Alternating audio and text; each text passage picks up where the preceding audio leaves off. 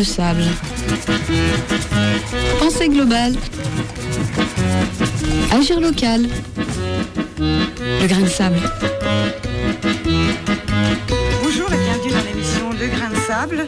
Sur Radio Canus en 2.2. Donc aujourd'hui nous recevons euh, Nicolas et Annette, donc deux bénévoles de l'antenne lyonnaise de SOS Méditerranée. Bonjour. Donc on est très contents parce qu'on avait reçu SOS Méditerranée déjà en novembre 2019.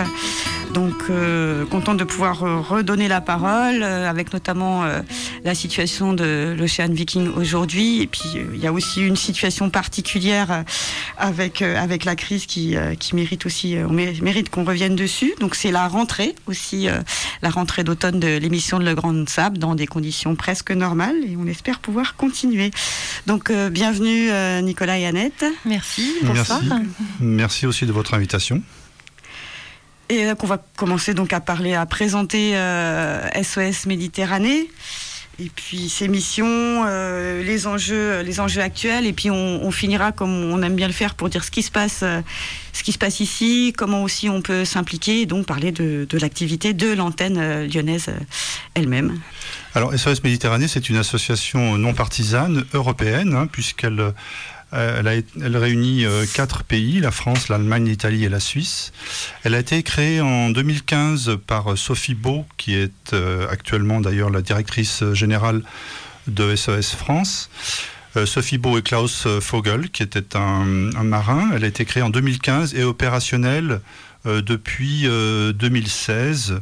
Elle a été créée en, réaction euh, à la multiplication des naufrages, notamment en Méditerranée centrale. 2015, c'était vraiment la période très, très, très de, de, euh, grandes euh, difficultés dans, le- dans les parcours de migrants.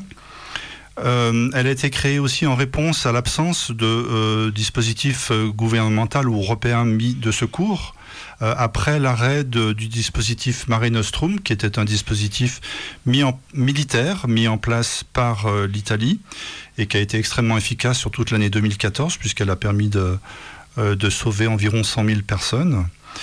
Euh, cette, euh, ce, ce dispositif Mare Nostrum s'est arrêté en 2014, fin 2014, à la demande de l'Union européenne, et depuis, euh, il n'y a plus de, de dispositif de secours, de sauvetage. Alors après, on entend aussi parler de d'autres dispositifs. On a entendu parler Frontex, des choses comme Voilà, ça. en fait, euh, l'Union européenne a mis en place, enfin, il existe l'agence Frontex, mais c'est une agence de surveillance, c'est une agence de sécurité des frontières extérieures euh, de, de l'Union européenne. Ça n'est pas une, une, une agence destinée au sauvetage. hein.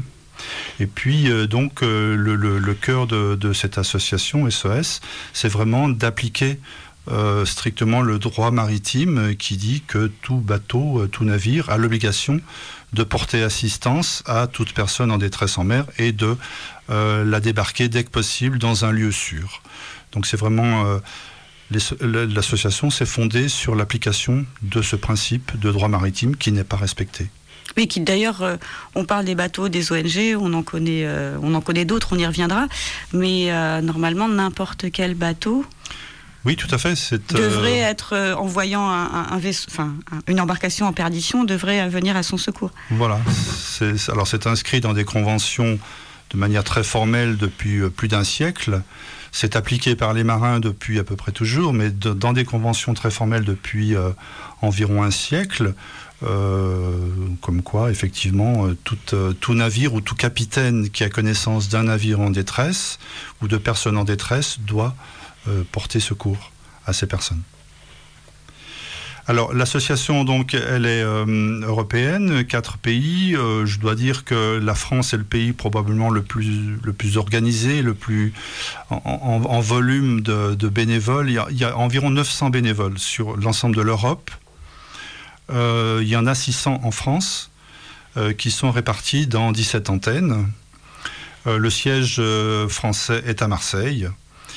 Euh, et puis il y a des antennes donc en Allemagne, en Italie et en Suisse, qui est un pays effectivement aussi euh, assez actif. Donc c'est pas lié forcément au fait qu'on ait des ports euh, où débarquer. euh. Non, pas non, du tout. puisque même la Suisse, qui n'a pas de frontière maritime, peut, se mobiliser.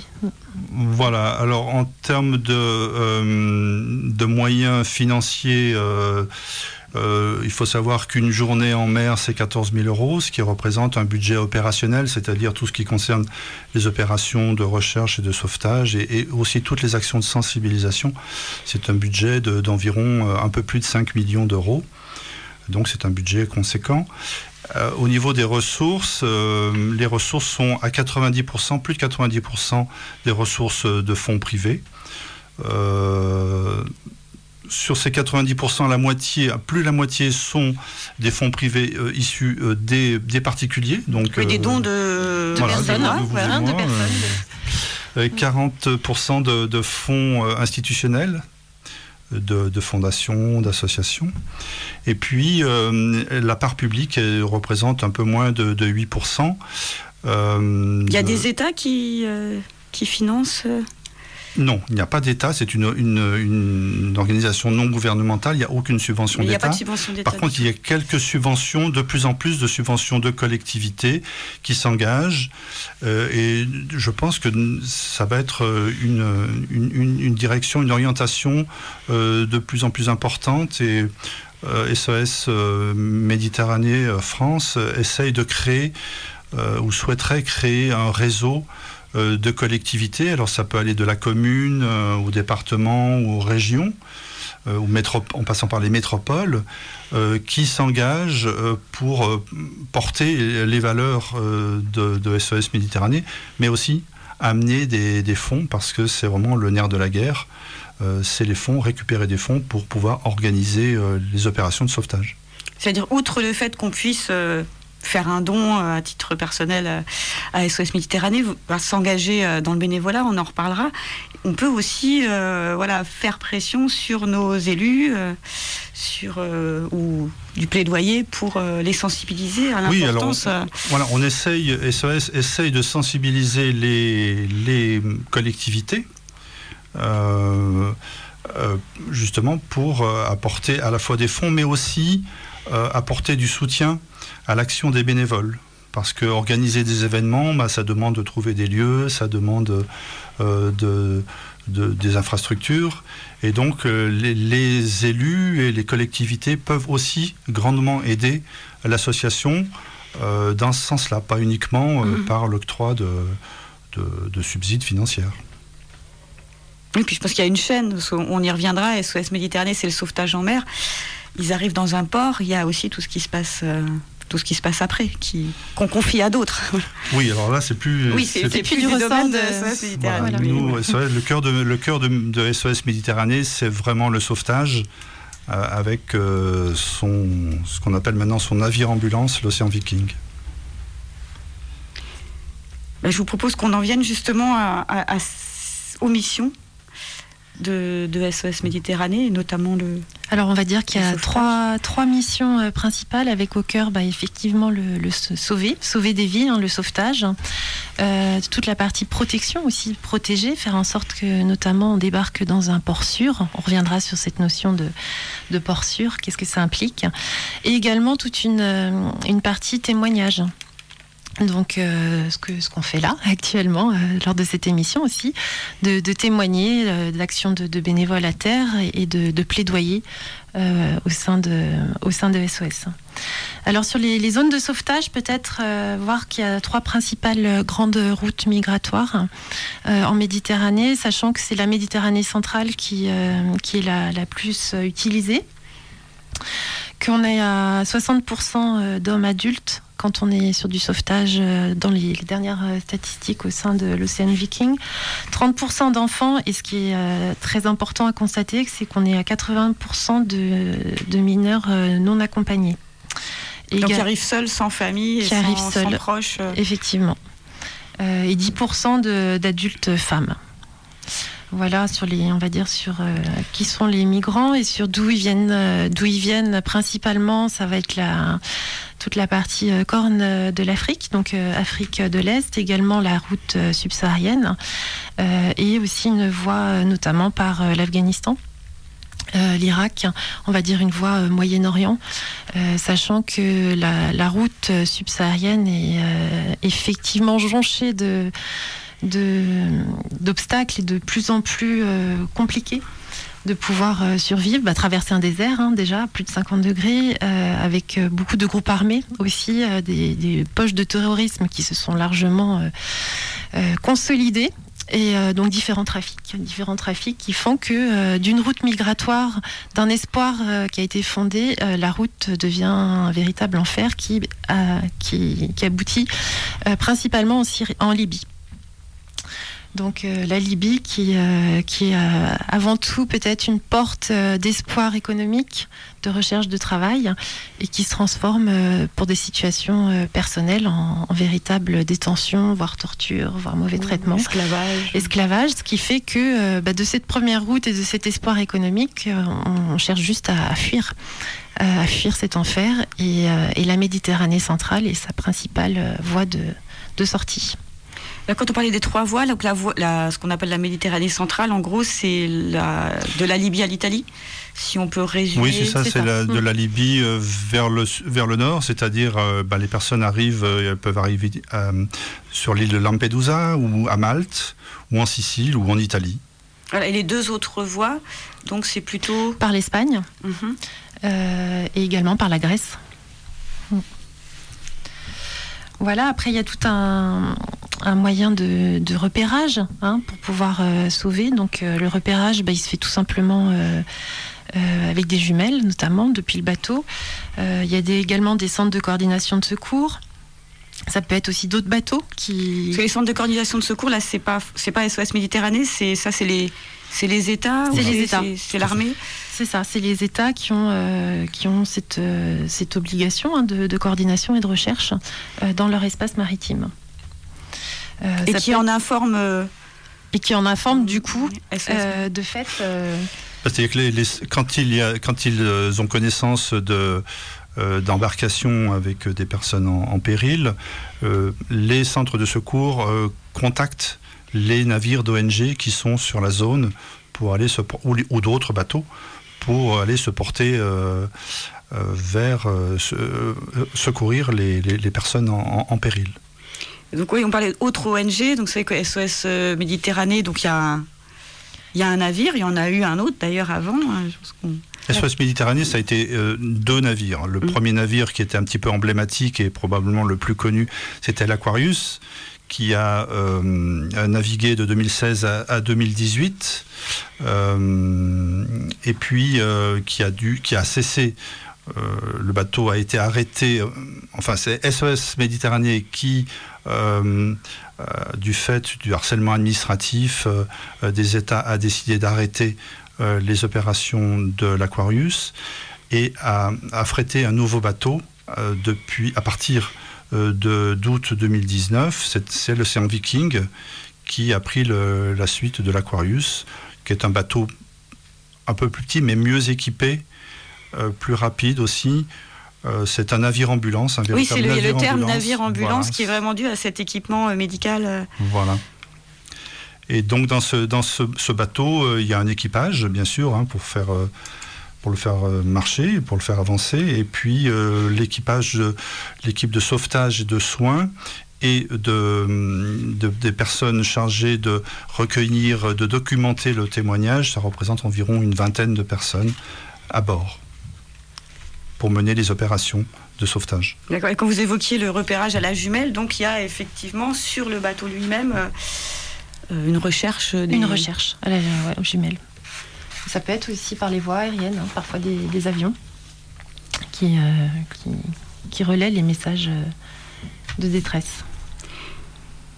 On peut peut-être donner quelques chiffres sur les, justement sur le, nombre de personnes qui ont été, euh, qui, ont, qui, ont, pu être sauvées. L'Aquarius, donc en, deux ans de d'opérations, 237 opérations, a permis de sauver 29 523 personnes. Et puis, euh, depuis que l'océan Viking a repris euh, les opérations de sauvetage, c'est 2276 personnes qui ont pu être sauvées en 32 opérations. Alors, bien sûr, l'océan Viking euh, est beaucoup plus récent dans les opérations de sauvetage et en plus, l'année 2020 est quand même très très atypique et compliquée pour ces opérations de sauvetage. Donc, le, chiffre de l'océan Viking est, pour le moment très inférieur. mais le total représente quand même entre l'Aquarius et l'océan Viking 31 800 personnes qui ont pu être sauvées par SOS Méditerranée depuis le début de ces opérations. Et ça, est-ce qu'on peut le comparer justement avec une... Est-ce qu'on a une idée de, des personnes dont... Euh, bon, on les connaît pas toutes, j'imagine, euh, qui sont parties euh, et celles qui ont, qui ont péri en mer? Alors, je, vais vous donner les, chiffres de 2019 parce que c'est ceux qui sont à peu près documentés, sourcés, notamment par l'Office international des migrations. on estime qu'il y a eu environ un peu plus de 26 000 tentatives de départ euh, par la Méditerranée centrale, euh, dont environ euh, un peu plus de la moitié sont arrivés en Italie ou à Malte. un petit peu moins de la moitié de ces tentatives de départ, malheureusement, ont, c'est des personnes qui ont été interceptées par les gardes-côtes, soit libyens, soit tunisiens. Et puis on estime que pour 2019, environ 1262 personnes euh, sont mortes euh, dans ces tentatives euh, pour fuir la Libye parce que, comme disait Annette, ce, périple en Méditerranée centrale, c'est avant tout une fuite d'un pays qui est en plein chaos économique. c'est presque plus une fuite qu'une migration. Enfin, c'est une migration, bien sûr, mais c'est avant tout la fuite de conditions de, de vie absolument épouvantables et inhumaines. Donc, sachant qu'on connaît certainement pas tous ceux qui ont péri en mer. Et comme vous l'évoquiez, on a quasiment la moitié qui sont interceptés, donc qui se retrouvent à retourner en Libye et certainement recommencer. Tout à fait. Si, c'est encore possible, si, euh, s'ils sont, encore en, état de pouvoir le faire, de, reprendre la mer. Tout à fait, tout à fait.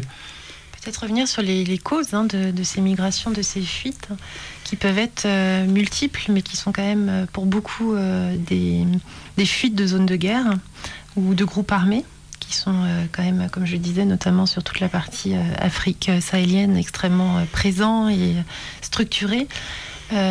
parfois, le, souhait de ne pas s'enrôler dans l'armée je pense au cas de l'Érythrée notamment, mm. ou, euh, ou alors aussi des destinées comme euh, des, Afghans qui connaissent malheureusement depuis des décennies euh, un pays en guerre. voilà, donc ça c'est la, la, partie, on va dire, armée. Il y a aussi toute la partie qui devient, qui revient aussi dans les récits, notamment de ne plus de possibilités de vie euh, dans la zone euh, subsahélienne avec euh, l'avancée du désert, le réchauffement climatique qui fait que bah, qu'on s'entasse encore plus dans les grandes villes avec moins de possibilités de, survie, de choix économiques, enfin de, de perspectives, et que bah, la perspective est peut-être semble un peu plus verte ailleurs. et qui fait qu'on prend ce, danger. Enfin, qu'on peut, voilà, qu'on peut prendre ce danger. un danger qui n'est pas toujours. Il y a énormément de, de mauvaises informations, de désinformation aussi euh, localement. Euh, pourtant des, populations souvent euh, voilà, connectées, mais pour autant, pour autant les, discours de diaspora sont parfois aussi très différents, très des réalités traversées. Euh, donc tout ça faisant que, bah oui, il peut y avoir, euh, en tous les cas, euh, une fuite, une fuite qui anime au départ un besoin de soit de survie, soit d'espoir économique, tout simplement.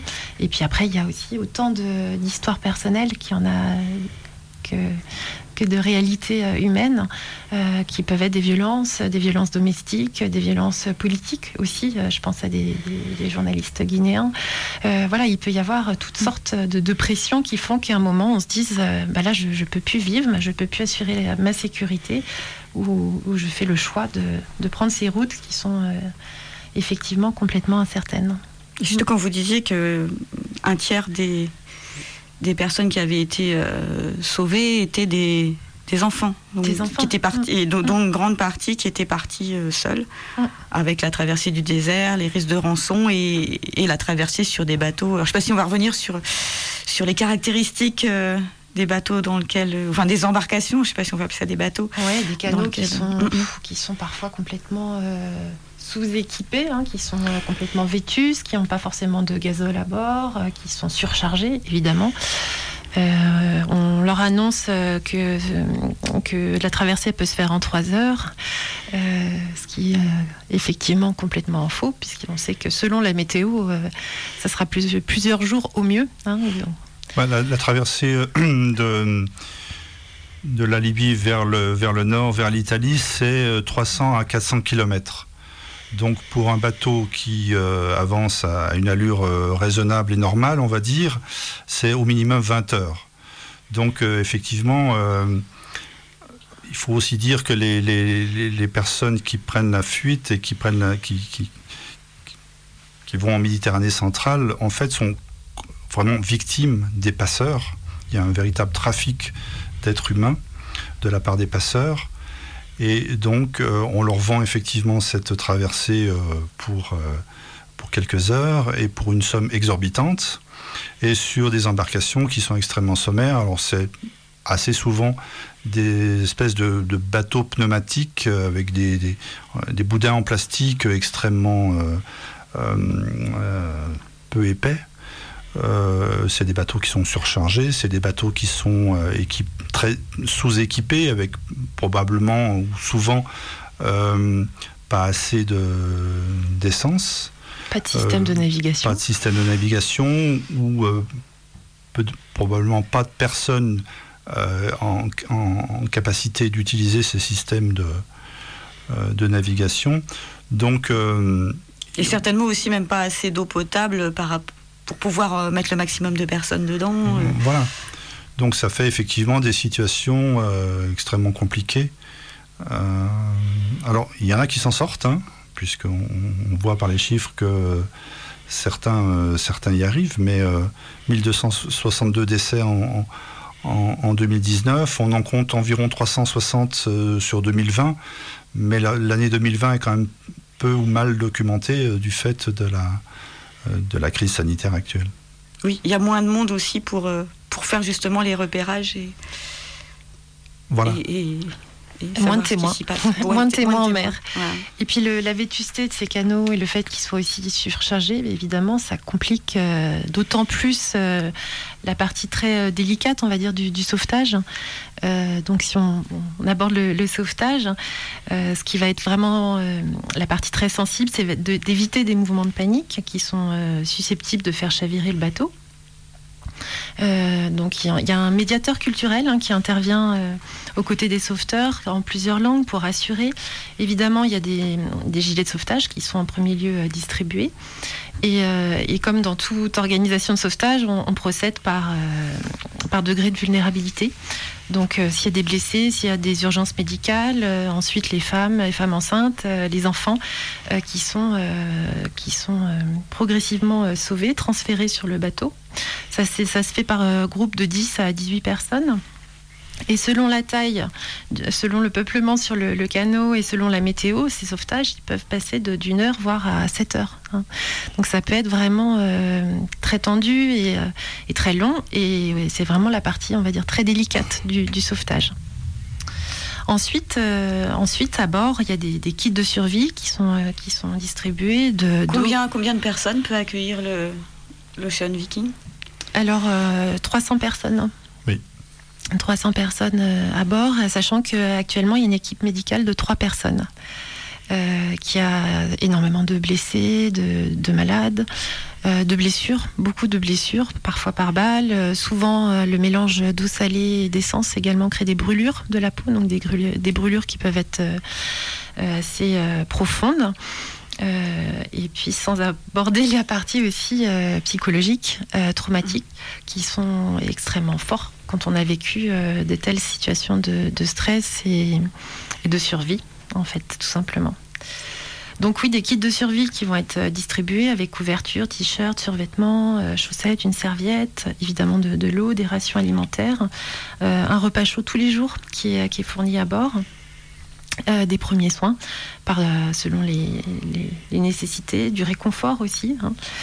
Et, euh, et, puis un accompagnement sur toute la partie psychique. Et s'il y a des urgences vitales, des évacuations par hélicoptère vers des hôpitaux les plus proches peuvent être, peuvent être mises en place. On assiste parfois à des naissances aussi. À, mmh. à bord de, de l'Aquarius, il y a eu six naissances. Mmh.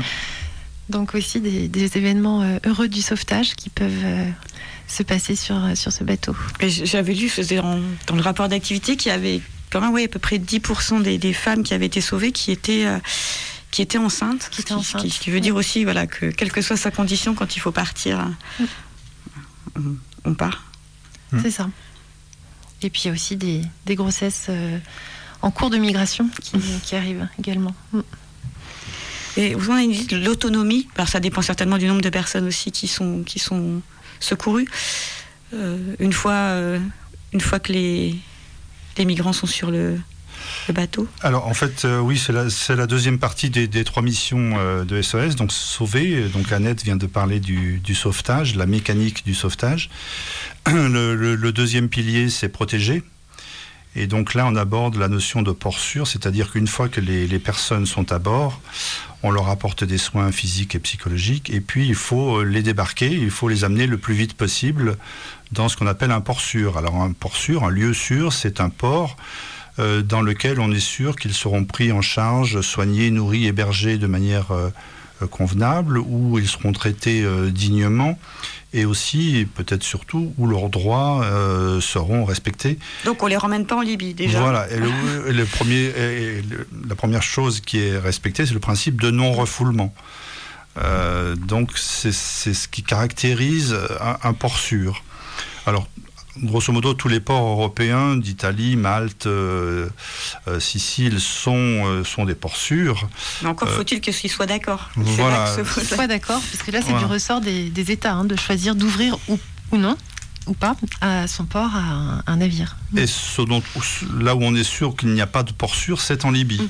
hein, puisque la Libye a été dénoncée par le Haut Commissariat aux réfugiés comme n'étant pas euh, un lieu sûr pour euh, le débarquement de, euh, de rescapés ou de migrants.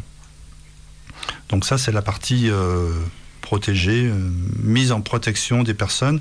Après leur parcours, eh ben, c'est le parcours de, de, de, de, tout migrant, si j'ose dire, c'est-à-dire qu'ils deviennent demandeurs d'asile, et, et, puis c'est un autre, un autre cheminement, un autre chemin, un autre parcours, un autre, Combat. une autre aventure. Euh, mais là, c'est plus, euh, c'est plus, plus, du ressort. C'est de... plus du ressort de SOS Méditerranée. L'action de SOS, mais c'est déjà énorme, s'arrête. Euh, au port sûr. Voilà, au fait qu'on on peut débarquer des personnes dans un port où on est sûr qu'ils seront pris sécurisés. En, mm. voilà, en considération et, sécurisés. Ben, je propose qu'on y revienne après une pause musicale justement d'un disque édité en soutien à SOS Méditerranée, dont on peut faire la publicité.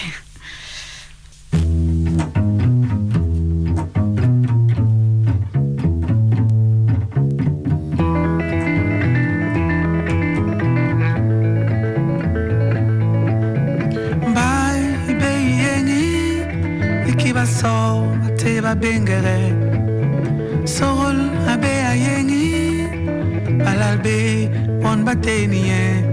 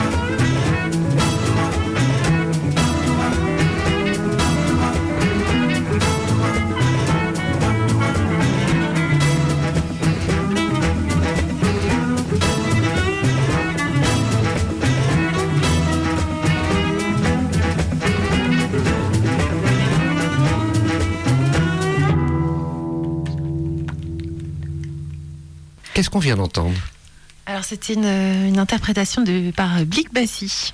Et donc c'est un double CD qui a été réalisé donc en soutien à, SOS Méditerranée. Un collectif, euh, enfin un ensemble de, de plein de d'artistes engagés.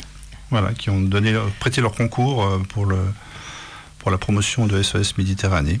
Et qu'on doit pouvoir se procurer, je pense, ou par le site internet ou. Oh, sûrement, en cherchant bien.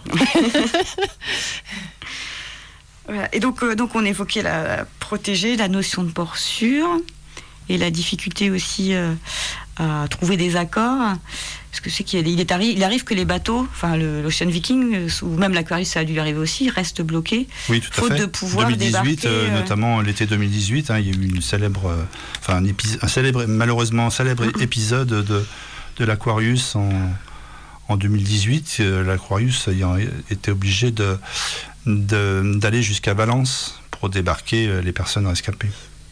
Et actuellement un blocage euh, administratif hein, de l'Ocean Viking qui est, euh, bloqué depuis plus de deux mois maintenant, c'était 22 juillet. bloqué sous prétexte administratif. Mais il est bloqué avec des, avec des personnes dedans Non, non. Non, non. Mais, par contre, il est incapable. peut plus faire de, de sauvetage, ni de, Effectivement, il y a moins de témoins en Méditerranée de fait En fait, il y a deux types de difficultés. Il y a euh, euh, la première grosse difficulté que rencontrent euh, les bateaux, l'Aquarius, donc en 2018, et beaucoup l'océan Viking quand il naviguait, ou d'autres navires actuellement qui ont des rescapés. est ce qu'on n'a pas évoqué, il y a d'autres ONG, il y a d'autres. Oui, tout à fait. Il y a Sea avec la LAN Kurdi, il y a Open Arms. Euh, il y a le Sea-Watch. Euh, mmh. Récemment, il y a eu aussi le, bateau affrété par Bansky, euh, le Louise Michel, avec le Sea-Watch 4 en soutien. Donc, une des premières difficultés, c'est que, c'est que justement les navires qui ont des rescapés à bord arrivent à trouver un port sûr, un port pour débarquer les personnes qui, sont, qui ont été sauvées il ne peut y avoir désignation d'un port sûr que dans la mesure où les États de l'Union européenne se sont entendus sur une répartition des euh, personnes qui vont débarquer. C'est-à-dire qu'il n'y aura pas de débarquement dans un port d'Italie tant que tous les pays n'auront pas dit moi j'en prends, j'en prends 3, j'en prends 50, j'en prends 12, etc. Donc, et ça, ça, ça peut prendre extrêmement longtemps.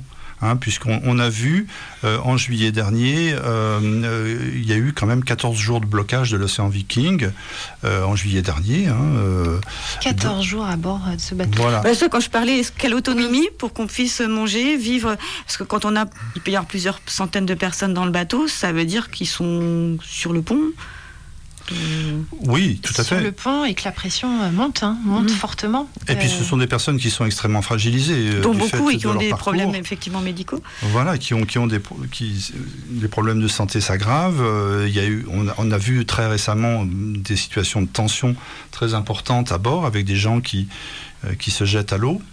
Donc ça a pris vraiment des, des, formes un peu extrêmes, ces, problèmes de débarquement euh, dans un port sûr et, la difficulté que euh, les États euh, ont à s'entendre pour accueillir les, quelques rescapés, parce que malgré tout, ce ne sont quand même que quelques personnes. Hein, ce n'est pas des, des, masses très très importantes de, de migrants.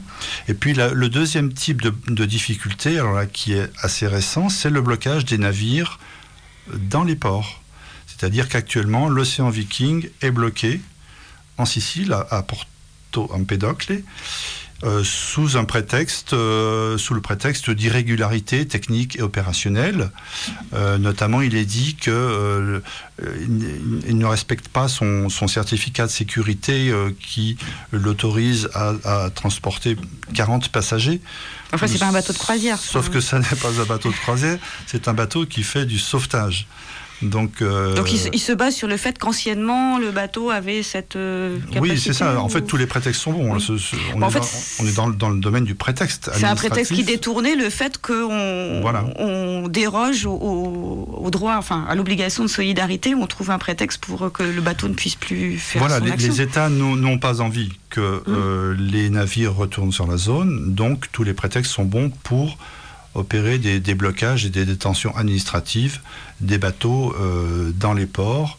Et c'est ce qui se passe actuellement pour l'océan Viking depuis le 22 juillet. Et donc là, il y a une procédure euh, contradictoire Il y a un fort plaidoyer hein, de, mmh. de, sensibiliser. Euh, il y a eu aussi tout un une pétition il, y a toujours une pétition qu'on peut trouver donc en ligne sur le site de SOS Méditerranée.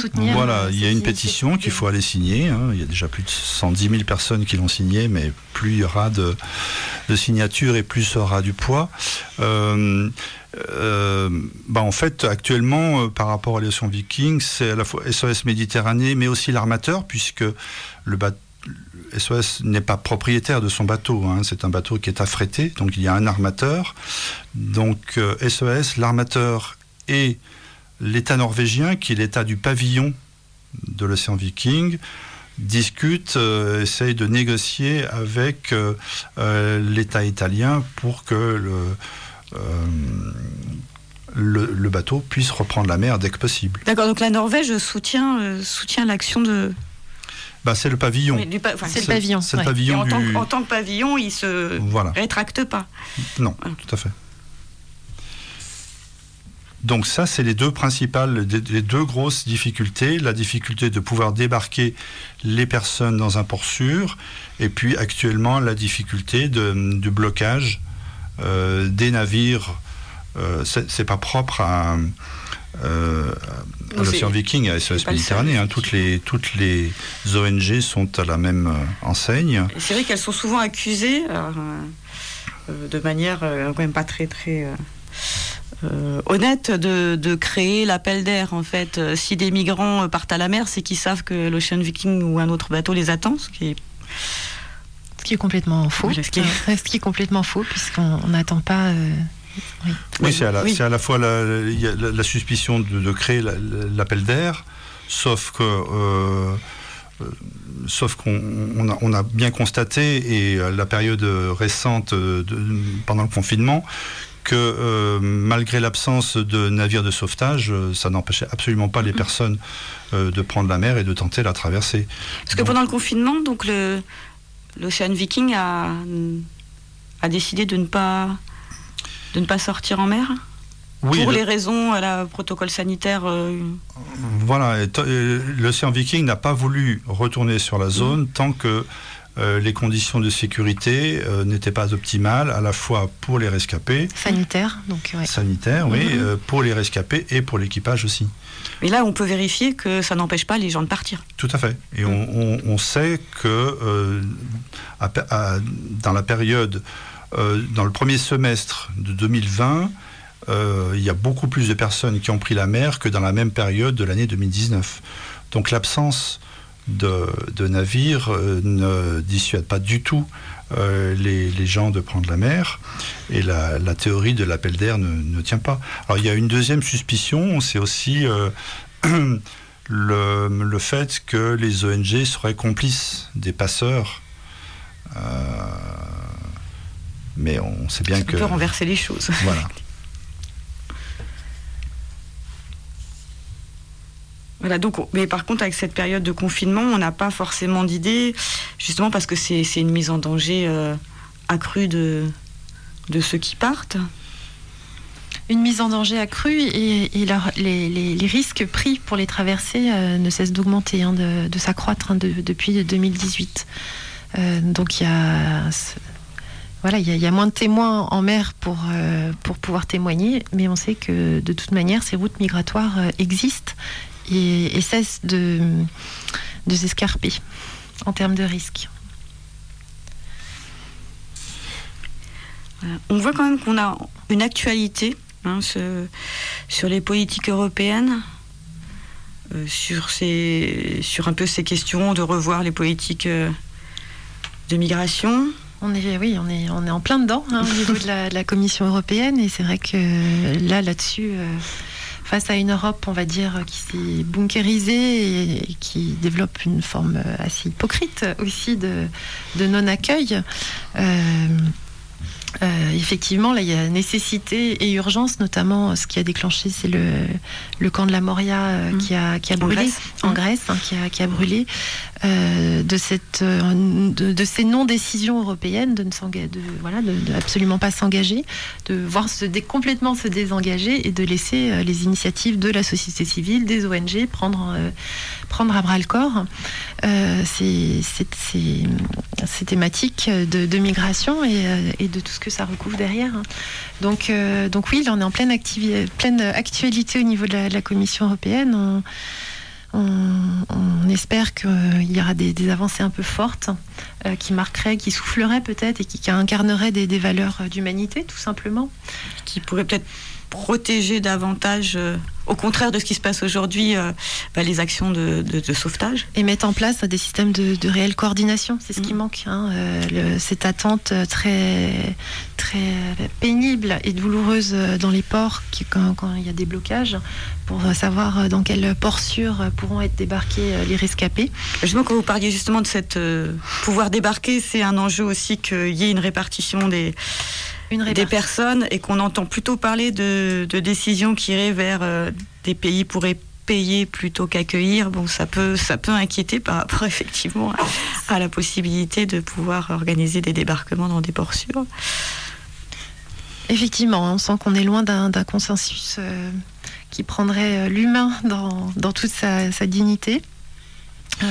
pour, autant, pour autant, les ONG qui font du sauvetage ne devraient, en mer ne devraient plus pouvoir être poursuivi, euh, ce qui serait déjà une petite avancée quand même, mmh. et une reconnaissance aussi de la nécessité du, et de tout le travail que font, que font ces ONG de sauvetage. Euh, de même un, un devoir d'accueil hein, des pays, pas forcément, euh, pas forcément méditerranéens, qui ont une, qui ont une côte maritime, hein, parce que le, les conventions de, Dublin. il y, a aussi le, le pourrait évoluer la, la Convention de Dublin. Donc euh, en train de, en train d'évoluer. Bon là on est encore, euh, on est encore sur les grandes lignes directives. Hein. donc euh, pour le moment on attend d'en voir ce qui, ce qui va être négocié au niveau européen. Oui, mais on, peut dire que je, il y a effectivement une tentative de refonder la, la politique migratoire de l'Europe. donc effectivement, ce qui serait important, c'est de. Alors ce qui, ce qui est dit, c'est que la convention de Dublin serait abolie. C'est une, pour mémoire, la Convention de Dublin, c'est la convention qui stipule que ce sont les pays dans lesquels les migrants arrivent qui doivent s'occuper de toutes les démarches euh, administratives ultérieures, et notamment les, démarches de demande d'asile. Donc ça crée des situations euh, très compliquées pour ces pays et on, sait très bien que ça ne fonctionne pas. Donc euh, il semble qu'il y ait des avancées importantes. je crois qu'effectivement, le, point crucial, c'est que euh, puisse s'organiser au niveau européen, euh, se mettre en place euh, des mécanismes d'accueil et de répartition des migrants, de manière à ne pas arriver à des situations comme on les connaît actuellement, de, bateaux bloqués en mer. Et donc je crois que ça, c'est vraiment le, cœur du problème pour ce qui nous concerne, nous, associations impliqués dans le, dans le sauvetage. Après, euh, la, politique migratoire des États et de l'Union européenne, c'est un, vaste sujet euh, très compliqué. Mais si nous, on, a, on, avait un vœu à formuler au, niveau de notre association, c'est bien celle-ci, c'est que puissent se mettre en place des mécanismes de solidarité entre les États qui évitent euh, les situations de drames humains euh, et sanitaires que, l'on connaît actuellement. Et traumatiques. Mm. Oui, puis qui vous permettrait de pouvoir, euh, à SOS Méditerranée, de pouvoir faire euh, son, travail de sauvetage, justement parce qu'un bateau bloqué, c'est un bateau qui ne retourne pas en mer pour sauver d'autres personnes. Voilà, Même si on préférait effectivement qu'il n'y ait personne à sauver en mer, parce que personne qui se retrouve dans ces situations. Et puis je crois aussi, par rapport à... Il y, aurait probablement quelque chose à, à travailler où de la part de l'Union européenne euh, dans son rapport avec la Libye, parce qu'on sait bien que jusqu'à présent, en fait, l'Union européenne s'est quand même bien reposée euh, sur la Libye, puisque euh, l'Union européenne a formé un corps de garde-côte, a formé et financé un, corps de garde-côte. Libyen. Libyen. Libyen. pour pouvoir, en fait, c'était la politique de d'essayer d'éviter que les gens mm. prennent la mer plutôt que. Mais là, on revient à ce qu'on disait tout à l'heure. On reste sur du contrôle de frontières et pas sur. Euh, voilà. Et pas sur de la solidarité euh, avec les personnes en détresse. Voilà. Je vous propose que l'heure tourne d'en venir bah, au, au troisième mission, donc c'était le, témoignage. Donc les actions qui se passent, euh, qui se passent à terre, à Lyon et pas seulement. Donc, vous évoquiez 600, 600 bénévoles sur toute, sur toute la France. Donc, euh, vous en faites partie. Donc, euh, bah, qu'est-ce que vous faites? Peut-être une euh, rapide présentation de l'antenne lyonnaise. Bah, donc une antenne qui a été créée il y a deux, ans, hein, deux ans, deux ans, qui fonctionne avec différents pôles. Nous représentons ce soir le pôle sensibilisation scolaire notamment, donc qui a pour objectif bah, de sensibiliser différents publics, euh, que ce soit euh, des écoles primaires, des lycéens, des collèges également. Euh, sur demande, sur demande des enseignants, on peut intervenir et organiser des sensibilisations, des discussions autour de, ces thématiques de migration. Donc voilà un pôle sensibilisation. Il y a aussi un pôle de mobilisation qui va fédérer pour euh, organiser des activités, pour euh, faire en sorte que qu'il y ait aussi des bénévoles qui s'engagent au sein de cette antenne lyonnaise notamment. Et tu peux compléter, Nicolas, peut-être. Euh, Donc le pôle événement, et pôle événement. Deux, deux, personnes référentes. Le pôle sensibilisation avec également là deux personnes référentes. juste un petit chiffre au niveau des sensibilisations. Euh, depuis, euh, depuis euh, le début de, l'existence de SOS Méditerranée, c'est environ 40 000 enfants ou jeunes qui ont pu être sensibilisés, alors de tout niveau scolaire, hein, ça va du primaire au, jusqu'au lycée, primaire, collège. Là, c'est pas uniquement l'antenne de Lyon. Non, non, je parle dans toute globalement. La France. Mm. ça va même au-delà du, au-delà du lycée, hein, puisque l'année dernière, on est intervenu à Lyon 2. Euh, donc voilà, au niveau national, euh, c'est environ 40 000 euh, jeunes qui ont pu être sensibilisés. Sur 2019, c'est 16 000 jeunes qui ont été sensibilisés. Donc nous, à notre niveau, antenne de Lyon, je ne sais pas, on n'a pas tout à fait quantifié, mais on y va très régulièrement à tout niveau, en primaire, en collège, en lycée. Donc là, c'est apporter des témoignages. Vous évoquiez par exemple le fait que sur les bateaux, il y avait également des, photographes ou de... Alors il y a toujours, oui, un, chargé de communication qui soit euh, peut-être externe à l'ONG aussi, euh, une personne, un journaliste, un photographe qui vient euh, témoigner, qui vient témoigner aussi de la situation à bord. Donc ça fait l'interaction justement entre euh, ceux qui sont en mer et ceux qui sont à terre. Vous, vous portez. Euh, en, fait, la sensibilisation, c'est un petit peu ce qu'on fait dans cette émission. C'est-à-dire, on parle de, SOS euh, dans, tous les, dans tous les axes de, son action. pourquoi ça existe Qu'est-ce qu'on fait Comment on le fait Bon, bah. Et quelles sont, par exemple, les questions que vous posez les euh, c'est beaucoup autour du sauvetage, hein, le mmh. sauvetage sur le bateau, comment ça se passe, euh, euh, autour des besoins aussi, sur les routes. Pourquoi Pourquoi ces populations Comment on fait qu'on arrive sur un, voilà, comment on atterrit sur sur le pont de ce bateau un jour dans sa vie Ça peut être des, des, questions de, compréhension générale en fait, de, de mieux comprendre où on en est, comment ça se passe, voilà. Ça peut être aussi des questions sur l'engagement citoyen, euh, sur l'engagement des, bénévoles aussi. Euh, d'ailleurs, vous, vous êtes engagé. Euh, oui. Effectivement. Pour quelles raisons vous avez connu SOS Méditerranée Alors, pour le coup, moi je suis, je suis dans le secteur des ONG, je suis formatrice, donc j'avais déjà, je suis plutôt bien, bien dedans, on va dire, et que quand j'ai, voilà, j'étais au tout début, j'ai entendu l'initiative de, l'ouverture d'une antenne à Lyon, c'était aussi un, souhait de, de s'engager d'un point de vue bénévole et simplement citoyenne, j'ai envie de dire, au-delà de, mon parcours, juste un, engagement citoyen. euh, bah, moi, pour ma part, j'étais dans une, dans une euh, euh, orientation professionnelle complètement différente, mais j'ai pris ma retraite, donc je disposais de temps et j'avais envie de mettre ce temps à profit, au profit d'une association qui, soutient des valeurs qui me semblent importantes. Donc voilà, par le biais d'une amie qui m'a parlé de, l'association, je, je, me suis proposé, j'ai décidé de m'investir dans SOS Méditerranée. Et il y a combien de, bénévoles sur, euh, sur l'antenne lyonnaise? Alors 40 bénévoles, 8 hein. euh, hmm. référents notamment. Voilà. Et puis euh, peut-être suite à cette émission, encore plus de bénévoles. Et quels sont vos projets? Alors j'imagine, j'imagine que la période du confinement n'a pas forcément aidé à, à, mener des actions, que ce soit des événements ou même euh, dans les écoles Oui, c'est compliqué. Euh, pendant le confinement, bien sûr, toutes les actions prévues, notamment euh, de sensibilisation scolaire, se sont arrêtées. Euh, on a été, on, a, refait avec Annette d'ailleurs euh, une action de sensibilisation auprès d'un lycée de l'Allier qui souhaitait absolument notre intervention. Donc on l'a fait en visioconférence.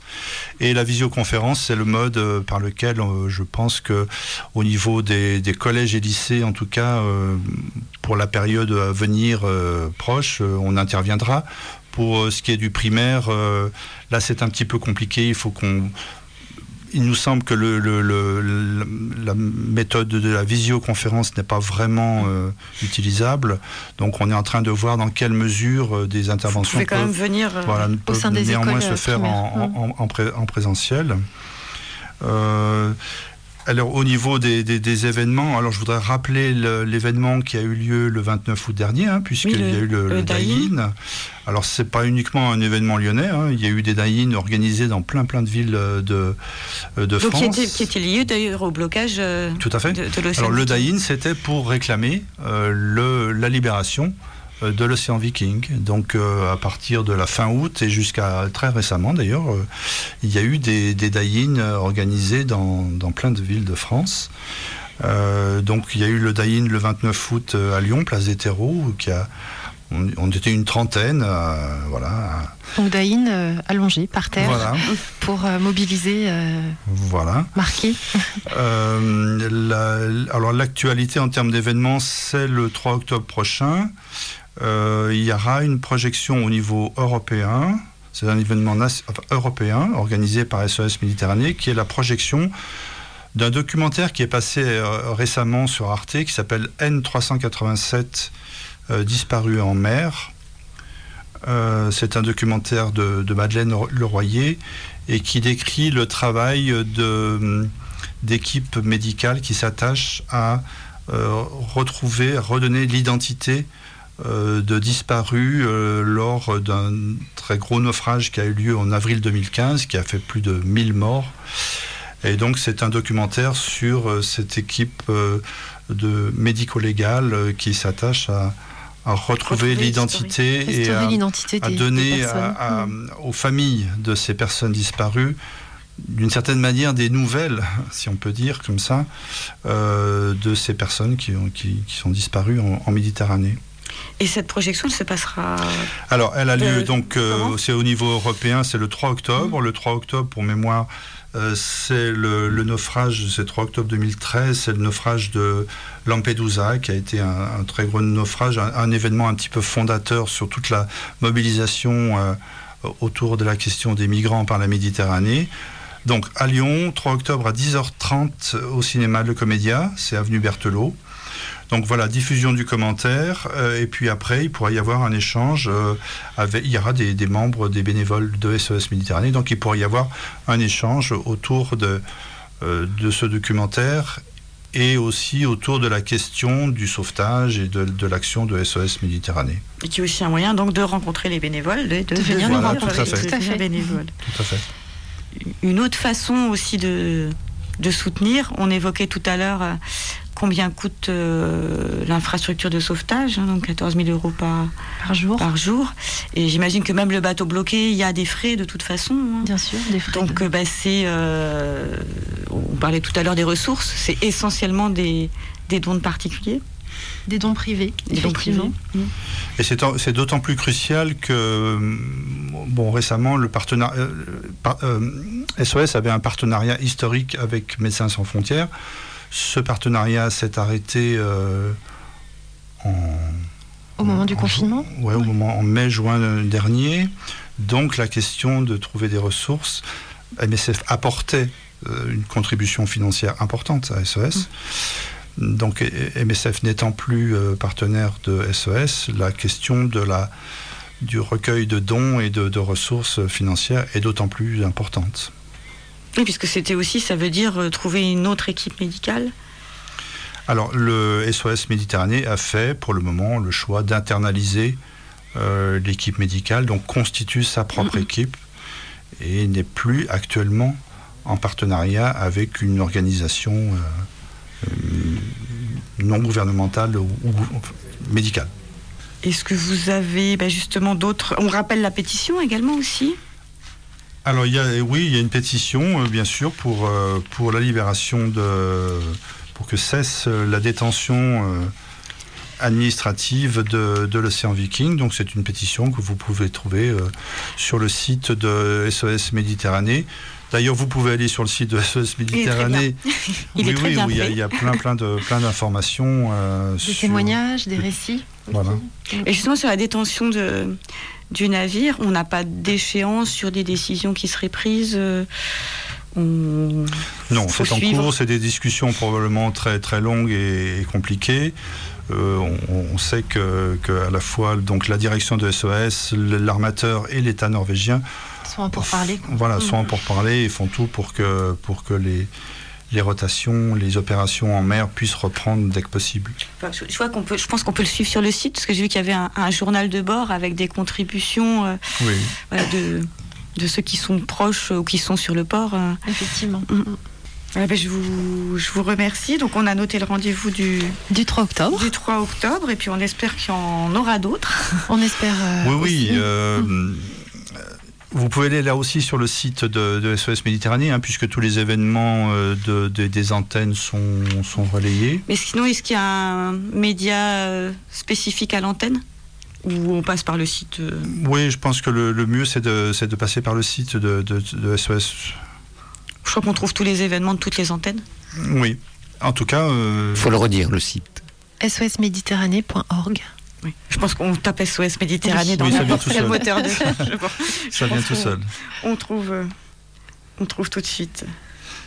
En tout cas, on vous remercie beaucoup de, votre invitation et euh, parce que c'est quand même très important de, de parler de toutes ces, problématiques et de, notamment de, de, cette situation qui est complètement euh, anormale et intolérable de, de, ne pas pouvoir porter secours aux, personnes mm-hmm. dont on sait qu'elles sont en péril en Méditerranée. Donc un grand merci pour votre, pour votre aide. Merci. On vous remercie aussi, parce que c'est important aussi pour nous que justement que vous puissiez euh, vous exprimer, notamment dans une période où on voit le flou, le bateau. Euh, le bateau arrêté, on ne sait pas trop ce qui se passe en Méditerranée, on sait que les situations sont de plus en plus dures, qu'il y a certainement de plus en plus de gens qui partent et qui se mettent en, en danger, donc c'est euh, c'est aussi extrêmement important pour nous. Et puis c'est vrai que là, on entend un peu parler de, l'Océan Viking, mais enfin le traitement médiatique aussi de de votre action est pas forcément le plus. Il passe après beaucoup d'autres choses, hein, notamment dans cette période euh, de crise sanitaire. Qui, euh, donc c'est aussi important. Qui gomme un peu d'autres d'autres enjeux, effectivement. Qu'on vous entende sur les ondes.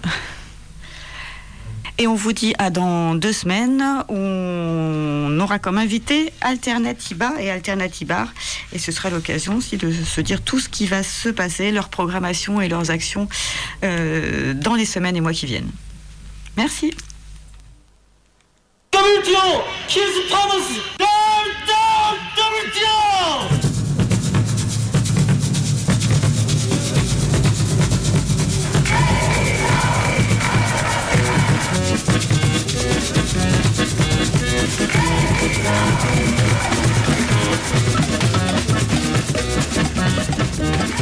Le grain de sable. Pensée globale. Agir local. Le grain de sable.